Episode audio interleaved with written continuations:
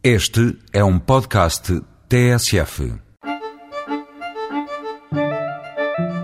Fim de semana grande à porta. Previsão de tempo? Menos mal. Amanhã vai estar sol, domingo podem cair uns pingos, segunda e terça, poucas nuvens. E os seus planos? Quais são?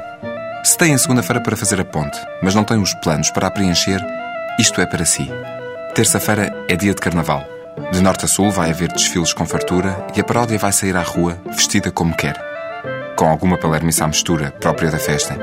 E nem os Açores, e muito menos a Madeira com o seu rei momo, vão fugir à regra. Mas há mais carnaval para lá do samba importado, da sátira política, dos homens vestidos de mulher e dos adultos mascarados de crianças. Há ainda quem celebre o carnaval à moda antiga, como sempre se fez por lá. Lazarim, no Conselho de Lamego, é um desses sítios.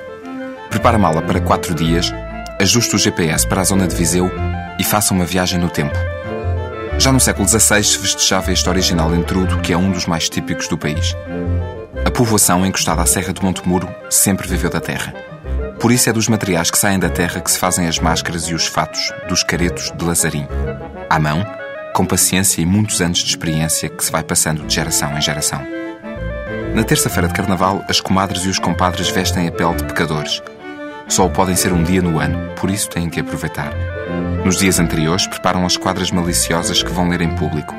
Uma espécie de desafio ao sexo oposto. Um misto de sedução e risota que atrai todos os anos milhares de curiosos. Vêm pela tradição, vêm pelo passeio e vêm pela comida também.